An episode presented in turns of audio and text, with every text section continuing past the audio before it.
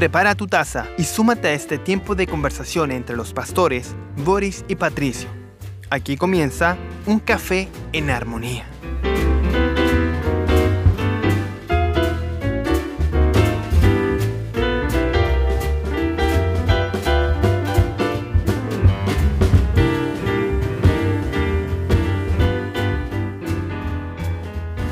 Así es, compartimos esta hora un café en armonía. Qué bendición poder reunirnos eh, y compartir la palabra, compartir un grato café eh, para poder eh, conversar de la palabra del Señor. Dios te bendiga, Pastor Patricio Curinao. Gusto de saludarte, Pastor Amado. Ya estuvimos el día de ayer compartiendo algunas hermosas canciones al Señor y hoy nuevamente nos compete estar aquí compartiendo una hermosa palabra que el Señor trae en este momento. Así es, digamos que es la continuación del salmo anterior el que, que pudimos revisar, porque si el salmo 20 era un salmo de preparación para la batalla, era un salmo de confianza, de esperanza, de, prepararse para lo que venía. Bueno, ahora ya pasó la batalla. Ahora está, es un salmo de gratitud, es un salmo de triunfo, un, salmo en que el Señor ha estado con, no solo con el rey, sino que con todo su pueblo y que eh, hay una alabanza porque el Señor ha librado al rey y al pueblo y han obtenido la victoria. Es muy importante lo que tú estás señalando porque generalmente nosotros cuando nos preparamos para alguna cosa, sea por ejemplo para una batalla espiritual también o estamos librando una, batalla espiritual o queremos ser librados en una batalla espiritual, oramos básicamente, ¿ya? Y eso está bien, creo que eso es, es lo que todo creyente debe hacer, pero como decía nuestro hermano Juan cuando hablaba de la oración, eh, la oración no solamente es una súplica, es un ruego, sino también una acción de gracias. Así lo plantea, ¿cierto?, la palabra del Señor cuando Pablo habla ahí en el Nuevo Testamento que le decía a, Timoteo justamente, le decía que eh, exhortaba, animaba a que se hicieran oraciones, rogativas, súplicas y acciones de gracias, dice. ¿ah? Y este Salmo 21 yo creo que nos sitúa justamente en una acción de gracias por esa victoria que el Señor ha dado. Bueno, y otros matices más que tiene este hermoso Salmo.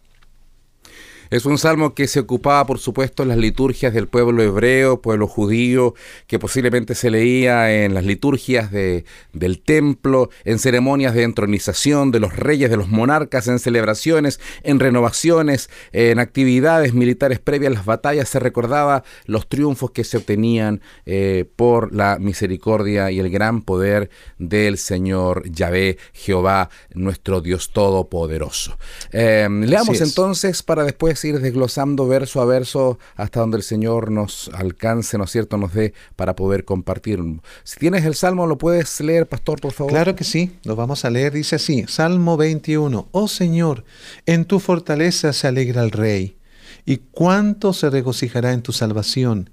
Tú le has dado el deseo de su corazón y no le has negado la petición de sus labios porque le sales al encuentro con bendiciones de bien, corona de oro fino colocas en su cabeza, vida te pidió y tú se la diste, largura de días eternamente y para siempre, grande es su gloria por tu salvación, esplendor y majestad has puesto sobre él, pues le haces bienaventurado para siempre, con tu presencia le deleitas con alegría porque el rey confía en el Señor, y por la misericordia del Altísimo no será conmovido. Hallará tu mano a todos tus enemigos, tu diestra hallará a aquellos que te odian, los harás como horno encendido en el tiempo de tu enojo. El Señor en su ira los devorará y fuego los consumirá. Su descendencia destruirás de la superficie de la tierra y sus descendientes de entre los hijos de los hombres. Aunque intentaron el mal contra ti y fraguaron una conspiración, no prevalecerán pues tú los pondrás en fuga, apuntarás a sus rostros con tu arco, engrandécete, oh Señor, en tu poder, cantaremos y alabaremos tu poderío. Amén. Amén, tremenda palabra del Señor en esta en este cántico, estos recuerden que eran oraciones, pero también cánticos, el himnario de mm, los judíos, cantaban con gozo, qué melodías tendrían, las melodías que el Señor les daba en, su estilo, ¿no? Eh, y que el Señor estaba presente en el pueblo de Dios. Y aquí vemos entonces que el rey, que el Señor había puesto un rey conforme a su corazón, este salmo que se le atribuye, ¿no es cierto?, a David y que representa y que, y que puede ser también que se identifica a los demás monarcas, pero solamente los monarcas que se han eh, consagrado al Señor. Y lo menciono porque lamentablemente eh, en la historia de, la monarquía hebrea eh, existieron reyes que dejaron el culto al Dios verdadero y siguieron a dioses falsos, eh, siguieron a Baales, siguieron a Acera, siguieron a deidades. Por lo tanto, este salmo no es para todos, sino que es para aquellos reyes que realmente se consagraron completamente al único Dios verdadero y que esto es maravilloso cuando alguien puede llegar eh, a, alcanzar triunfos.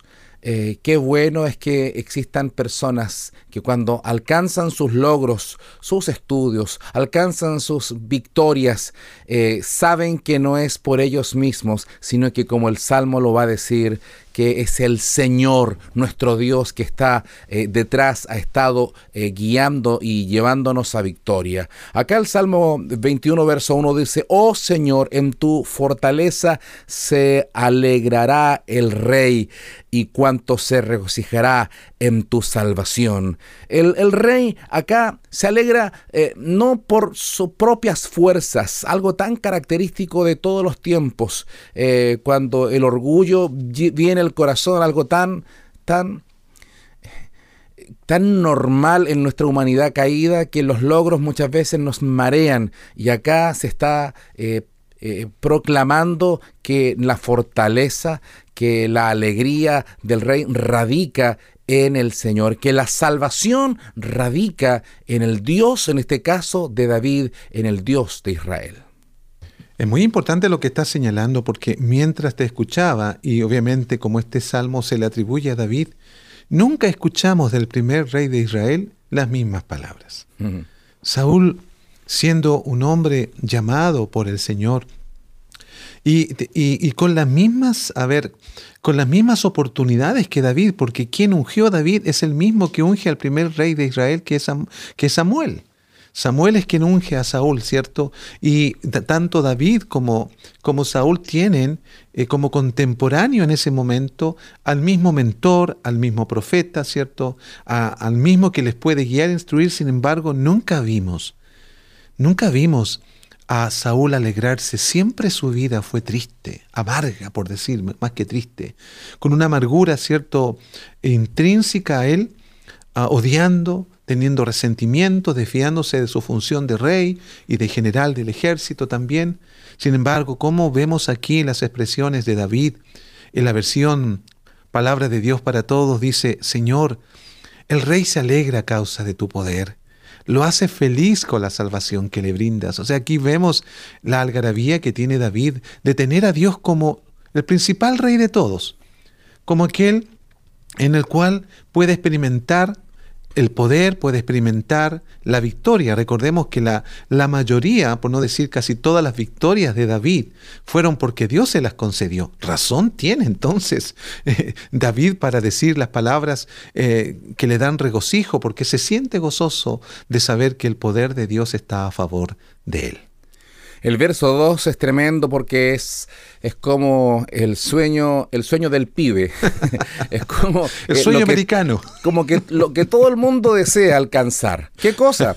Los deseos del corazón. Claro que sí. Eh, todo el mundo quiere alcanzar su felicidad, quiere alcanzar eh, los logros que se ha propuesto, quiere alcanzar el éxito que hoy día, ¿no es cierto?, el ser humano busca, que radica en mucho dinero, que radica en tener fama, que radica en ser conocido, en que radica en, bueno, en, todas las cosas que, llenan el ego del ser humano.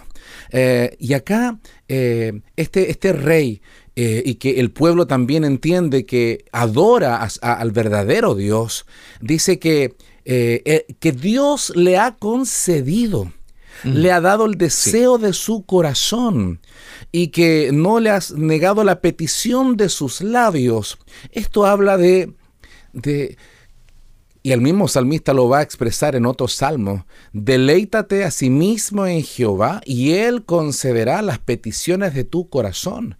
Ya lo hemos comentado en otros eh, cafés en armonía, ¿no? Que la importancia de que nuestros anhelos, nuestros deseos, no, son, no solo sean eh, egoístas para nosotros mismos, sino que estén en función del propósito de Dios. Y por lo que vemos, realmente aquí vemos que David era un hombre conforme al corazón de Dios porque estaba en la misma sintonía. No estaba pidiendo eh, para cosas que fueran ajenas a la voluntad y Dios se lo concede.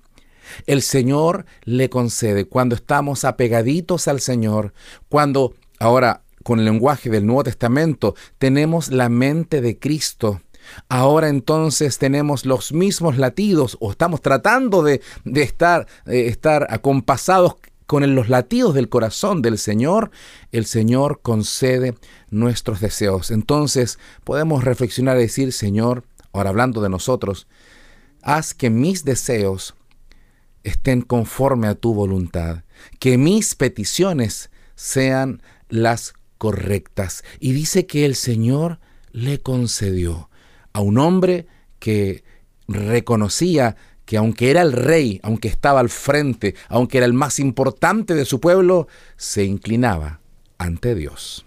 Qué importante esto, versículo 2, porque tú haces algunos énfasis eh, que los cuales obviamente yo estoy de acuerdo, porque eh, David está eh, contento, su alegría es ver la victoria, sin duda, ya el triunfo que el Señor le ha dado, porque estos primeros seis versículos particularmente hablan del triunfo que el Señor ya le ha dado a David, ¿cierto? Y por lo tanto también al pueblo.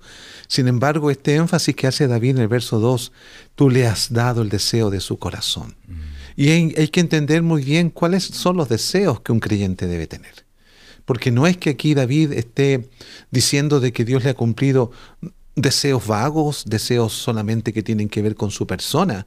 Él está cumpliendo un propósito importante como rey de Israel y como alguien que tiene que luchar las batallas también por esta Israel, por esta nación a la cual Dios le ha llamado, ¿cierto?, a ser el principal monarca.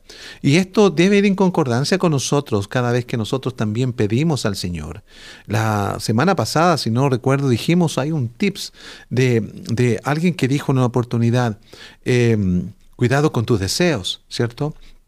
Porque a veces es peligroso tener el deseo y sobre todo cuando quieres que Dios te lo cumpla. ¿ah? Eh, si esos deseos no van en concordancia al propósito de Dios, entonces estamos orando mal y no vamos a poder realmente celebrar nada. Así lo dice también el apóstol Santiago en el capítulo 4 cuando dice, ¿de dónde vienen las guerras y los pleitos entre vosotros? ¿No de vuestras pasiones, dice, las cuales combaten en vuestros miembros?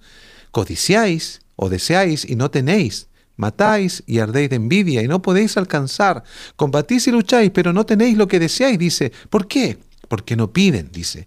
Y cuando piden, no reciben. ¿Por qué? Porque piden mal para gastar en vuestros propios deleites. O sea, aquí la palabra es sumamente enfática. ¿Qué estamos pidiendo nosotros al Señor? ¿Qué, qué, qué estamos deseando en Él? ¿Es realmente lo que Dios desea? Para cumplir sus propósitos soberanos en nuestra vida y a través de nuestra vida. Eh, yo creo que debemos revisar nuestros deseos cada vez que los queremos exponer delante del Señor, si son para gusto personal o son para la gloria de Dios. Amén. Para aquellos que se están integrando a la sintonía, esta es Radio Emisoras Armonía. Y estamos junto a usted en un café en armonía, meditando, disfrutando el Salmo 21. Este salmo eh, que se está dando a conocer la victoria, como Dios ha estado a favor de su pueblo y de su rey. Eh, y después de que hay un reconocimiento que Dios le ha dado el deseo al corazón del rey, que el rey le ha pedido, porque dice, no le has negado la petición de sus labios, es decir, el rey ha estado orando, ha estado clamando, ha estado pidiendo y Dios le ha concedido. Después de esta respuesta hay un Selah. y qué bueno es poder, cuando Dios responde eh, nuestra primera eh, respuesta, más que saltar en un pie eh, gritando el triunfo o, estando tan contento, aparece un Selah que es una pausa de adoración. Una pausa de adoración. Cuidado porque cuando nuestros deseos se cumplen, podemos envanecernos. Qué importante es que nuestros triunfos, que nuestros anhelos cumplidos sean reverentes delante del Señor y los presentemos en adoración. Verso 3 dice, porque le sales al encuentro con bendiciones de bien, corona de oro fino colocas en su cabeza. Y esto nos habla de que... Eh, porque le sales al encuentro. ¿Qué le sale al encuentro? Ha ido a la batalla, y una de las cosas que podría haber salido del encuentro era una flecha, era una espada, era la muerte. Sin embargo, no le ha salido del encuentro eh, aquello, sino que la bendición de Dios le ha salido al encuentro. Qué hermoso es saber. Y en otro pasaje de la Escritura dice que, que cuando obedecemos al Señor, las bendiciones nos perseguirán nos perseguirán. Y qué lindo es que eh, la bendición del Señor esté buscándonos hasta que nos encuentra. Y pareciera que cuando el hombre busca la bendición a toda costa, sin Dios, anda corriendo buscando encontrarla. Pero acá es el Señor que le sale al encuentro y le entrega bendiciones de bien. Le ha coronado de oro fino, hablando de que ha sido rey conforme a la voluntad del Señor. Dios lo ha coronado por rey. Ni siquiera él lo buscó, él estaba cuidando las ovejas siendo un adolescente. No buscó ser rey y el Señor lo elige, lo escoge y le entrega una corona de oro y pone en su cabeza. Obviamente, que los guiños a las profecías mesiánicas están en todos los salmos. Y aquí, por supuesto, sabemos que el verdadero rey, el que merece la corona real, eh, que fue coronado con una corona de espinas, pero que es el rey que triunfa, eh, no era solamente David, aquí le vemos, pero ya está haciendo guiños al verdadero rey, al coronado de toda la historia, al rey de reyes y señor de señores, quien es Jesucristo, el vencedor. Bien lo dice, pastor, porque este guiño, como tú lo nombraste recién, obviamente queda de manifiesto acá, ¿eh? porque este verso 13, perdón, verso 3 cuando dice, porque le sales al encuentro con bendición de bien.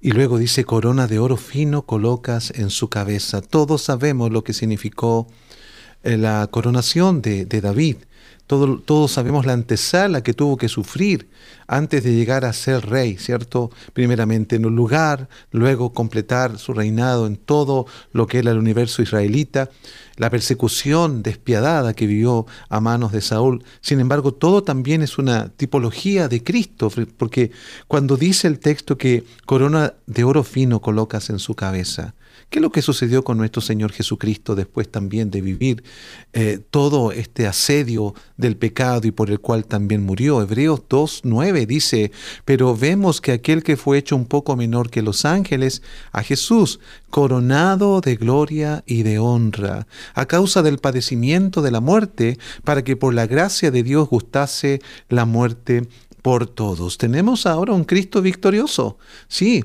sobre su cabeza está la corona, ¿cierto?, de haber conquistado la vida nuestra para sí, al haberla librado del pecado, al haberla librado de Satanás y haber quitado el aguijón de la muerte que tanto temían los hombres, nosotros los creyentes tenemos también un Cristo glorificado, un Cristo que ha conquistado y que ahora intercede por nosotros, dice la Escritura, ¿cierto?, en un estado total de victoria sobre el mal. Amén, gracias Señor. Verso 4, estamos en el Salmo 21 para aquellos que están eh, integrándose, estamos eh, meditando, caminando en la palabra. Verso 4 del Salmo 21, vida te pidió y tú se la diste, largura de días eternamente y para siempre. Bueno, y de hecho esto va a ser una, una de las cosas que va a mencionar más adelante en otros libros en el Nuevo Testamento incluso, eh, y Jesús los va a aclarar, que este David murió entonces, ¿Se cumplió o no se cumplió que, eh, que el Señor le haya, dado le haya dado largura de días eternamente y para siempre? Bueno, aquí habla de varias cosas. Habla de que el Señor le dio vida en las batallas. Vida te pidió y se la diste. Es decir, en las batallas no murió David, sino que el Señor le dio una larga vida eh, para poder terminar su reinado y dársela a su hijo. Em, por otra parte, eh, en la antigüedad los reyes se transformaban en la coronación en dioses. Las culturas paganas eh, deificaban a los reyes, por lo tanto los reyes eran Dios. Pero acá este rey es atípico, porque este rey reconoce que hay un rey superior y le rinde culto y le rinde honor. El, el, culto no es para David, él le rinde culto al verdadero Dios, por lo tanto él sabe quién es, reconoce que su victoria se las debe al verdadero Dios. Y acá, otra vez, como es un salmo profético, también está hablando de que largura de días porque el linaje de David vendría el verdadero rey, hijo de David, una de las formas también que se identifica el Mesías Jesús, y él, sí, por supuesto que es eterno y que eh, Él tiene su trono y está eternamente afirmado para siempre. Qué bueno es tener un Dios tan poderoso. Y así como David reconoce que Él era un rey y que tenía un rey superior a Él, nosotros disfrutamos de esa eh, de la vida eterna del Rey Jesucristo, pero también a nosotros por misericordia, cuando hemos creído en este Rey soberano, nos concede también vida eterna.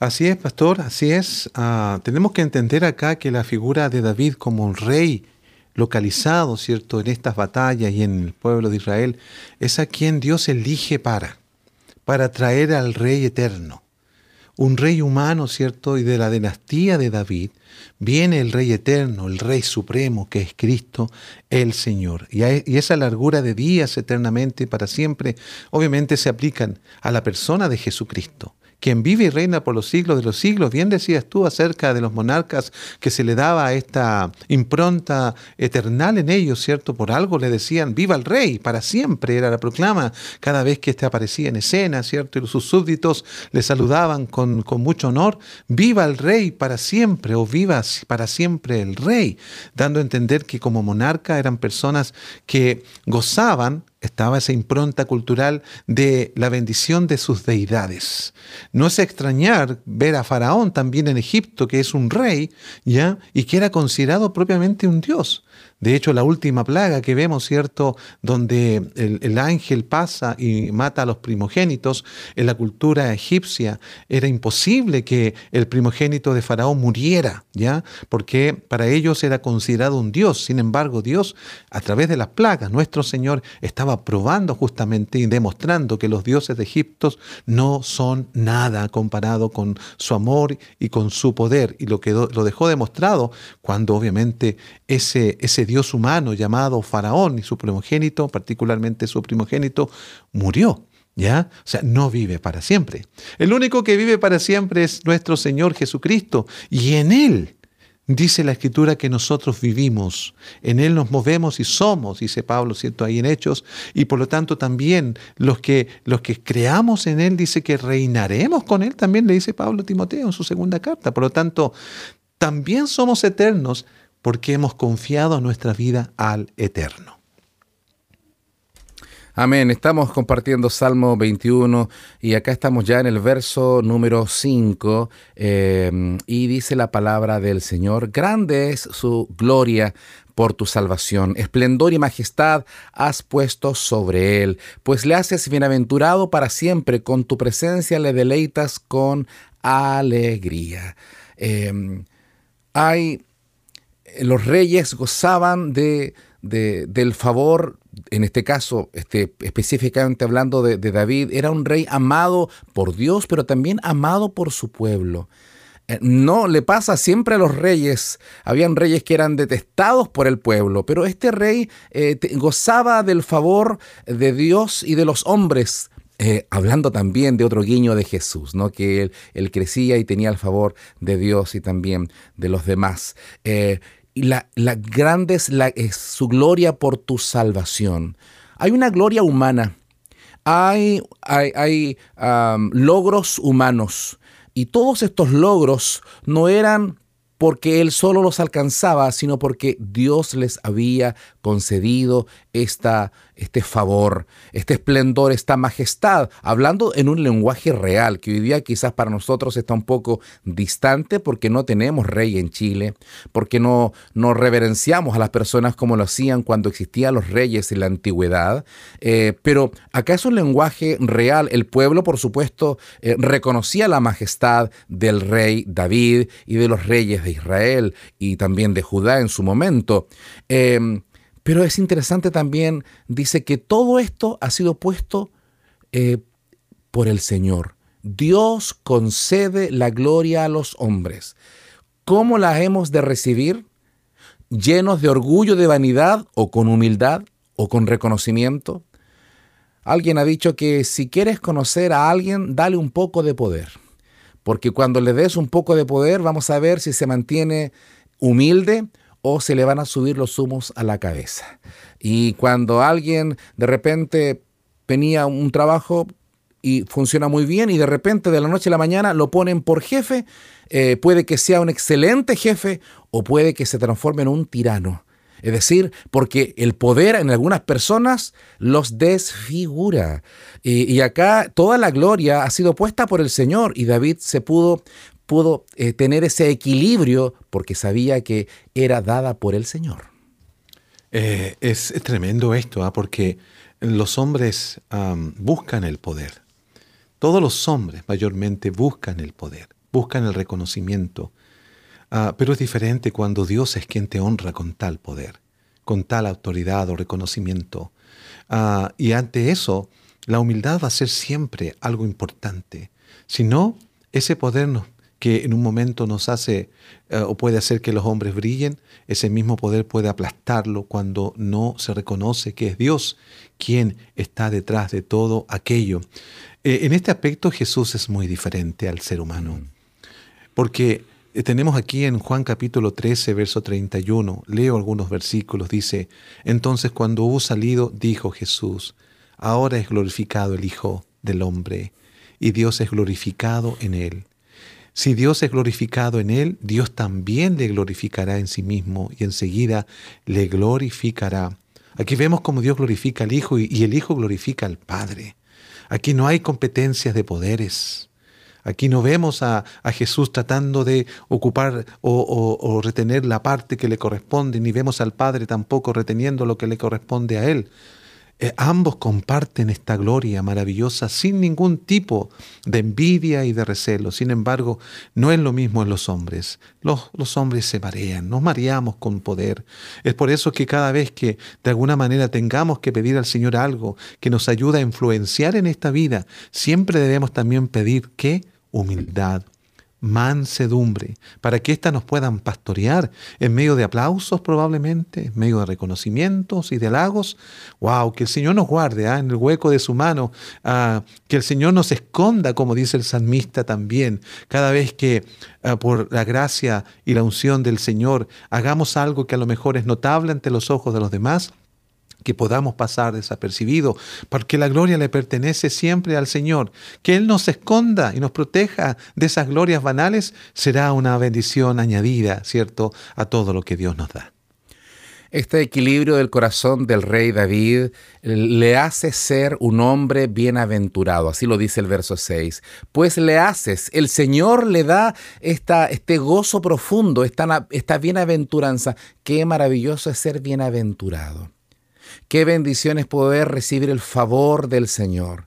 Esta alegría que recibimos a causa de su salvación, el gozo de la salvación. Somos los más bienaventurados del planeta, somos los más bienaventurados de nuestras ciudades, no por cuanto tengamos, sino a quien adoramos, a quien tenemos por rey. Y dice, le haces bienaventurado para siempre, con tu presencia le deleitas con alegría. Qué hermoso es deleitarse en la presencia del Señor. Cuando leemos y conocemos la historia de los reyes, por ejemplo, de Roma, uy, es terrible cómo se deleitaban los reyes. Existen algunos que eran perversos, que cometían toda clase de pecados. ¿Quién cometía más aberraciones de todo tipo? Ahí tenemos un Calígula, ahí tenemos a hombres que eran perversos, odiados, pero como eran dioses humanos, así lo entendía la cultura, los mataban sus más cercanos, eh, es decir, se deleitaban con las cosas peores que podían hacer de un corazón alejado de Dios.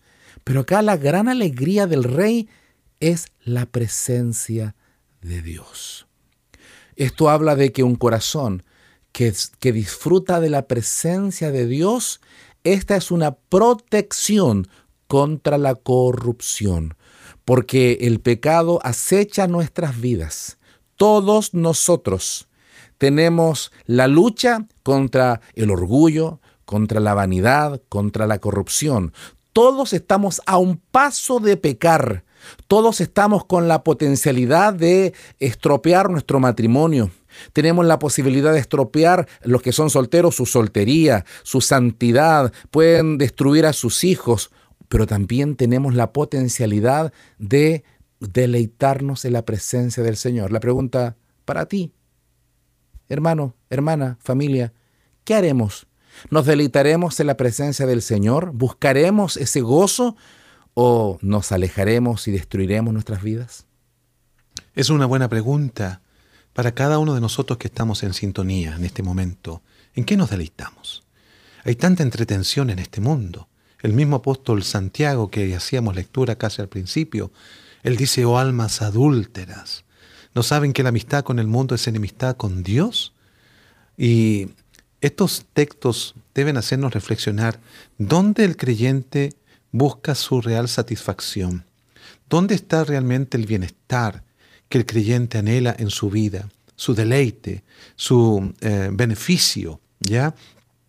No olvidemos ninguno de los beneficios, decía el Salmo 103, porque es el Señor que nos da todo aquello que a nosotros, a nosotros nos hace bien para nuestra vida. Y esta parte de, del versículo 6, ¿cierto? Con tu presencia le deleitas con alegría, es la presencia prometida del Señor para todos los creyentes. ¿Ya? En tu presencia hay plenitud de gozo, mm. dice el Salmo 16. En su presencia, amados, nosotros tenemos plenitud de alegría. Jesús prometió esta alegría para el creyente. El cristianismo no es una invitación a la amargura ni al resentimiento y ni tampoco a una piedad disfrazada de melancolía. El cristianismo, el Evangelio de nuestro Señor Jesucristo, es gozo para el alma del pecador que ha sido perdonado y salvado y que se demuestra a través de qué? Del libro de Salmos con canciones, ¿cierto? Que expresan de dónde el Señor nos rescató, que expresan eh, su libertad, que expresan su liberación, su sanidad, su perdón.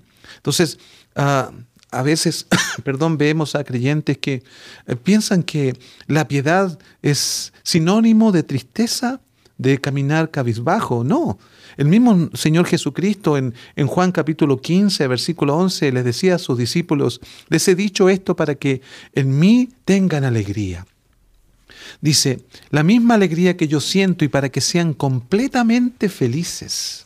O sea, Jesús está animando a sus discípulos en un momento difícil, ¿cierto? Cuando Él está anunciando que se va, que va a salir de este escenario de la tierra para volver al Padre. Y obviamente los discípulos estaban tristes. Y Jesús Jesús les dice estas palabras, que eh, hay alegría para ellos, eh, es la alegría que Él mismo siente y que nosotros hacemos bien, amados, en también disfrutar de esa alegría que el, el Señor nos da a través de la presencia que mm, está valga la redundancia, presente en nosotros a través de su espíritu. Estas cosas les he hablado para que mi gozo esté en ustedes, en la versión tradicional, dice, y su gozo sea completo, ¿ah? para que mi gozo, el gozo del Señor, no es algo a medias.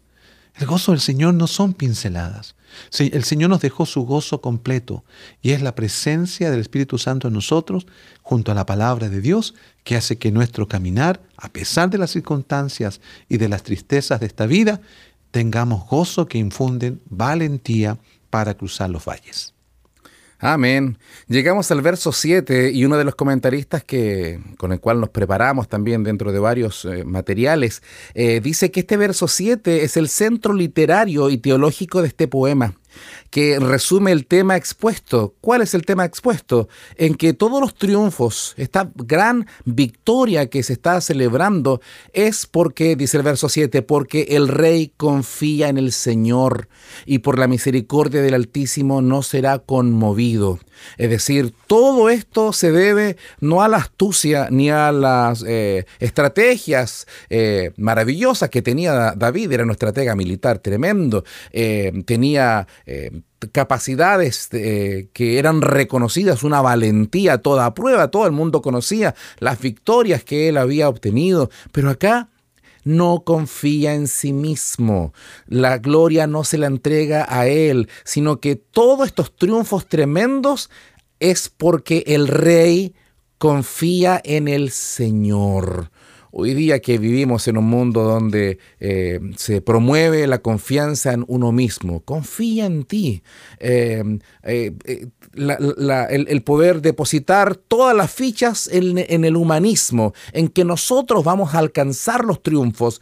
El rey confía en el Señor y sabe que por la pura misericordia del Altísimo su gobierno permanece firme. Esto es muy importante porque, como dices tú, este es el centro de este salmo, la confianza en el Señor, la confianza de que Dios escucha nuestras oraciones y responderá a nuestras oraciones. Y que lo hará no precisamente porque hacemos lindas oraciones, sino porque nuestra confianza está en Él. Mm. Y en la misericordia, porque ¿qué derecho tenemos nosotros a recibir algo de Él? Algunos dicen, no, si nosotros los creyentes tenemos derecho. La verdad es que yo no encuentro ningún derecho en la Escritura, a excepción del que nos da el Señor en Juan 1.12, cuando dice que por, por, por derecho, cierto, nos hace hijos de Dios cuando le hemos recibido y creído en su Hijo. Pero ¿qué otros derechos tiene el creyente? La verdad es que yo no nos encuentro. Si alguien tiene por ahí, cree que tiene más derechos, ah, bueno, la verdad es que no necesito derechos teniendo un Padre tan amoroso. No necesito estar reclamando mis derechos sabiendo que tengo un Padre que escucha mis oraciones y que es misericordioso. Y esa misericordia no es que la merezca, porque si la mereciera no sería misericordia. Y este verso 7 debe ser la médula también de, nuestra experiencia terrenal, de nuestro peregrinar. Porque si el rey se confía en el Señor y por la misericordia del Altísimo no será conmovido, bueno, también nosotros nos debemos al Señor en confianza. Al Señor le agrada cuando sus hijos confían en Él. Si hay algo que a Dios le hace sonreír, eh, amado pastor, amada audiencia, si hay algo que a Dios le complace el corazón, no son nuestras obras, es nuestra confianza, es nuestra fe, así dice Hebreos 11, capítulo 6, ¿cierto? Que sin fe es imposible agradar a Dios. O sea, Dios se agrada cuando cuando confiamos en Él, ¿has visto a Dios sonriendo alguna vez, pastor? Yo sí.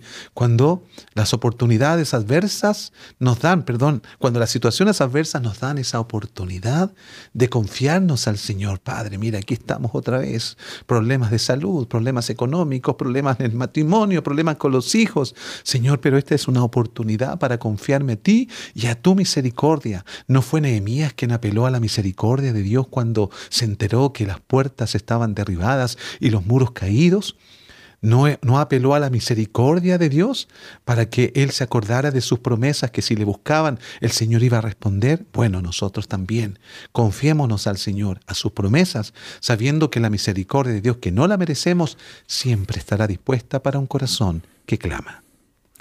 De los versos 8 en adelante, el lenguaje es bélico, un lenguaje que quizás pueda eh, complicar aquel que no, contextualiza esto en, el, en, el, fragor de las batallas antiguas, ¿no? Eh, hallará tu mano a todos tus enemigos, tu diestra hallará a quienes, aquellos que te odian, los darás como, los harás como horno encendido en tu tiempo de tu enojo. El Señor en su ira los devorará, el fuego los consumirá, su descendencia destruirás de la superficie de la tierra, su descendencia de entre los hijos de los hombres, aunque intentaron el mal contra ti, fraguaron una conspiración, no prevalecerán. Esto habla de todas las situaciones, todos los enemigos que existían y que se ponían en contra del pueblo de Dios. Los enemigos querían destruir, y hasta la fecha quieren destruir a Israel. Un pequeño pueblo, un pequeño lugar en comparación a grandes naciones. ¿Cómo era posible que pudiese eh, triunfar?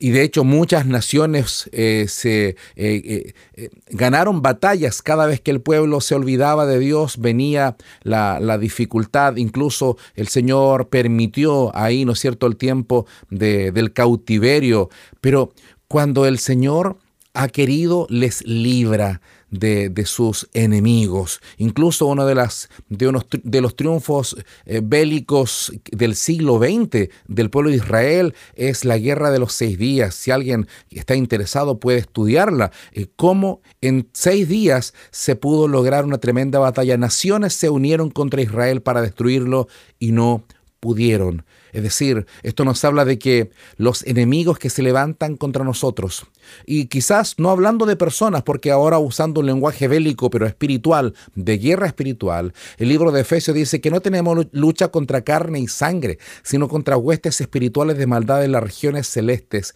¿Cómo poder triunfar sobre nuestros enemigos? Contra todo aquello que se levanta para poder destruirnos.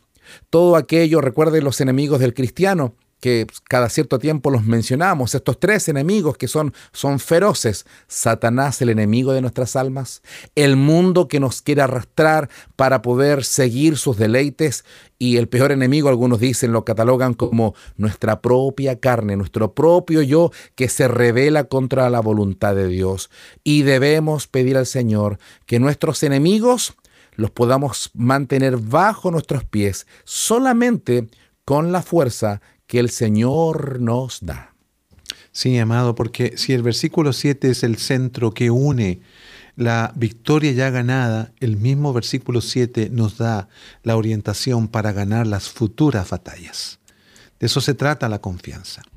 La confianza después de una victoria ganada, ¿cierto? No es para relajarnos. Justamente tú citas Efesios capítulo 6, que habla justamente después de acabado todo, dice, estad firmes firmes en el Señor, firmes con la armadura de Dios, porque el momento de mayor debilidad, eh, eh, eh, ya que estamos hablando en términos bélicos, ¿cierto? Cuando, cuando las tropas, cuando los ejércitos, cuando el soldado era más vulnerable, era después de, ganar una batalla.